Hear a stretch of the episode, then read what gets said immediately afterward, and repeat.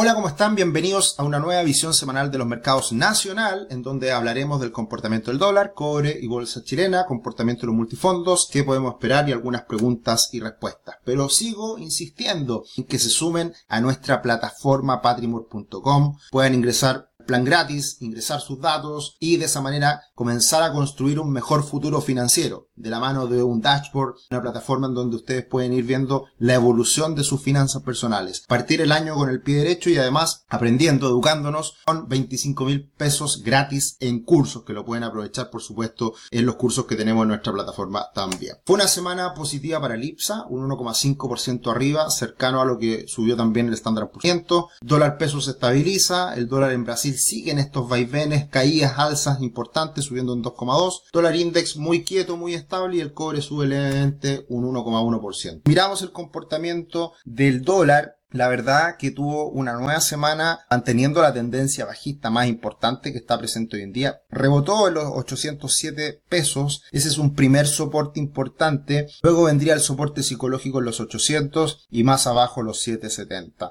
La verdad que hay bastante consenso en que ya podríamos estar entrando en una zona más estable, más normal si se quiere para el dólar, en donde podríamos comenzar a convivir con estos, con estos precios del dólar más cercanos a los 800 pesos de aquí en adelante. Va a depender obviamente todo lo que pase a nivel externo, que es precisamente lo que ha estado mayormente influenciando en el dólar en las últimas semanas. Nota, se percibe que ya las noticias internas no están teniendo tanto impacto en el dólar y es mucho más importante lo que pasa afuera. Obviamente van a seguir existiendo riesgos, el déficit en cuenta corriente, de que eventualmente se siga hablando de posibles retiros de la AFP y cosas que obviamente pueden seguir haciendo ruido, pero en general el mercado está mucho más calmado y hay que mirar esas señales a nivel internacional. Mientras se mantenga esta tendencia fuertemente bajista que vemos en el gráfico, evidentemente puede ir a buscar los 808, 807 y si rompe esos, esos niveles puede seguir una caída más importante aún. Para eso es importante entender cómo se ha comportado el dólar versus el real, que hace varias semanas que no lo comentábamos y en los últimos años ha estado el dólar en Brasil en una lateralización eterna, una lateralización bastante amplia en el rango de movimiento, pero por supuesto, también eh, da cuenta de que la situación en Brasil no mejora, lo cual se podría ver con una caída del dólar que no ocurre. Por lo tanto, el margen al cual, el cual se podría mover el dólar en Brasil es caer a los 5 y eventualmente un poquito más abajo, 4,8, 4,60. Si eso llega a ocurrir, sin duda puede ser un buen escenario para el dólar en Chile también, para que caiga el dólar en Chile. Esto va a estar muy de la mano de qué tan optimista esté el mundo respecto a los mercados emergentes y Brasil en particular, teniendo en cuenta la evolución de los commodities también la evolución de la economía, que sin duda eh, no ha sido la mejor durante ya mucho tiempo y vamos a ver si se dan esas mejoras en el futuro a partir de esta situación internacional de cuanto afecte a la región latinoamericana. El dólar index eh, está ahora en un nuevo soporte en, el, los 102 puntos, que es por donde pasa el 50% de Fibonacci de toda la alza anterior, si llega a romper esos 102, la verdad que el potencial de caída es importante porque podría ir a buscar los 99 aproximadamente, que es por donde pasa el 61,8% de Fibonacci, de toda el alza anterior. Fibonacci, un ratio muy utilizado, muy observado por los analistas técnicos, por lo tanto el que quiera aprender de análisis técnico puede revisar uno de nuestros cursos que hacemos precisamente para entender lo que es el análisis técnico. Así que interesante estos 102, un buen soporte actual, si se rompe podríamos hablar de una caída adicional de un 3% aproximadamente, que sería bien muy relevante para la evolución de los commodities a nivel internacional y para la evolución del dólar en Chile. Cae el dólar index, el dólar podría caer también en Chile. Y en ese sentido el cobre no paró de subir hasta llegar al 61,8% Fibonacci, en este caso al revés. Toda la caída desde los 5 dólares la libra hasta los 3,15, toda esa gran caída, ahora se dio la corrección y esa corrección de Fibonacci llegó al 61,8 en los 4,31. Es difícil que suba mucho más el cobre en una primera, en un primer impulso. Creo que se va a comenzar a estabilizar en estos niveles y podría precisamente moverse entre los 4.30 y los 4 eh, en, un escenario de,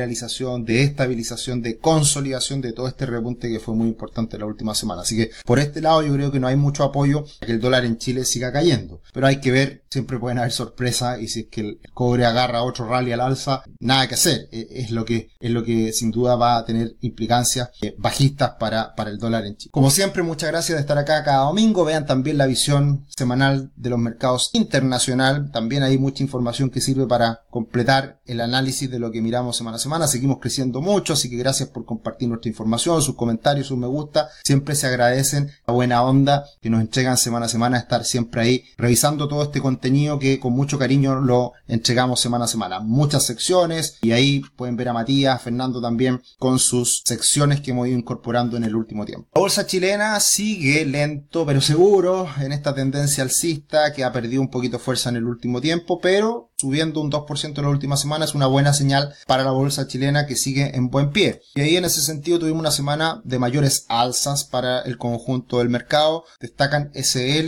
destaca Sonda que ha tenido un buen comienzo de año, ya subiendo casi un 24% en lo que va del mes de enero, eh, rally importante. CCU subiendo en la última semana un 6,5, CAP cerca un 5%. Y por el lado de las malas, de las negativas, muy pocas caídas la verdad. Eh, Banco Santander cayendo cerca de un 1.6, Conchitor un 1.3 y, claro, ha sido un poco la tónica de estas empresas que también durante el año eh, son las que, las que pierden, pero pierden poquito. Así que veremos qué es lo que pasa de cara a las próximas semanas, entendiendo que en esta evolución del cobre, con esta mayor estabilidad que estamos viendo en Chile, entrega resultados y, y valorizaciones, eh, seguimos pensando que la bolsa chilena tiene mucho rally, mucho potencial. Y en ese sentido, Chile ha andado un poquito mejor en las últimas semanas que Brasil, eh, un poco por la mezcla entre bolsa y moneda, eh, se ha distanciado un poquito y, sigue una buena evolución. Por eso es tan importante que Brasil ande bien, porque si Brasil anda bien, va también a impulsar a la bolsa chilena. Con multifondo la última semana, la verdad que muy estables, cayendo todos levemente y estamos partiendo el año sin grandes movimientos, la verdad que con mucho equilibrio equilibrio Multifondo más riesgoso subiendo 0.1, 0.2, multifondo C viendo en, el, en, en enero un 0.5 prácticamente y todo lo que subió el multifondo E la semana anterior, ahora lo pierde. Así que no muchos cambios, todo mucha estabilidad y como ya lo hemos mencionado, al cierre del mes vamos a hacer un análisis extenso de lo que está pasando con los multifondos. Así que seguiremos andando en el desarrollo de los multifondos en esta nueva sección que estamos sacando mensualmente. ¿Y qué podemos esperar respecto a las acciones? En este caso, mirando las acciones small cap, las más chiquititas de la bolsa chilena, ya haciendo proyecciones de dividend yield, de cuánto pueden pagar de dividendos este año algunas de estas empresas y precisamente un Sonda, que era la que hablábamos recién, espera que entregue dividendo este año superior al 16%. Muy buen retorno por dividendo. También Ingebec, cerca de un 30%. Muy buenos dividendos también. Plumar, Hortifruit,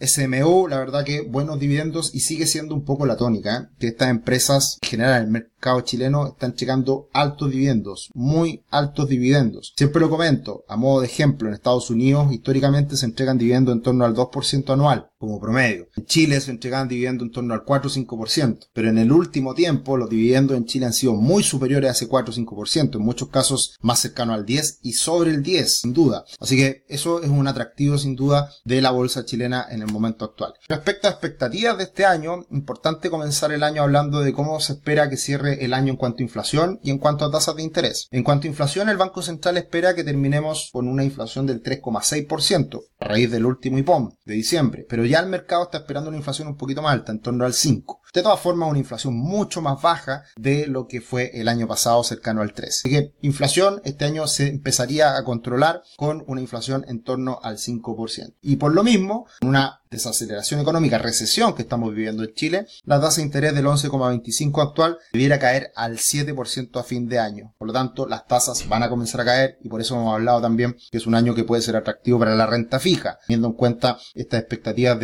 caídas en la tasa de interés. Así que muchas cosas que sin duda vamos a seguir hablando, es solo el puntapié inicial, entender cómo se viene el año y las cosas que tenemos que tener en cuenta. Muchas gracias por todos sus comentarios, muy buena onda toda la semana. Esta semana no me hicieron ninguna pregunta en particular de acciones chilenas, así que los dejo, los dejo cordialmente invitados a que revisen la visión semanal internacional, que también hablamos de muchas cosas que se complementan con el escenario nacional. Un abrazo grande, sigan mirando nuestro canal de YouTube, estamos subiendo prácticamente todos los información, todos los días contenido, todos los días videos, cada vez esperamos más atractivos. Un abrazo, que estén muy bien, nos vemos.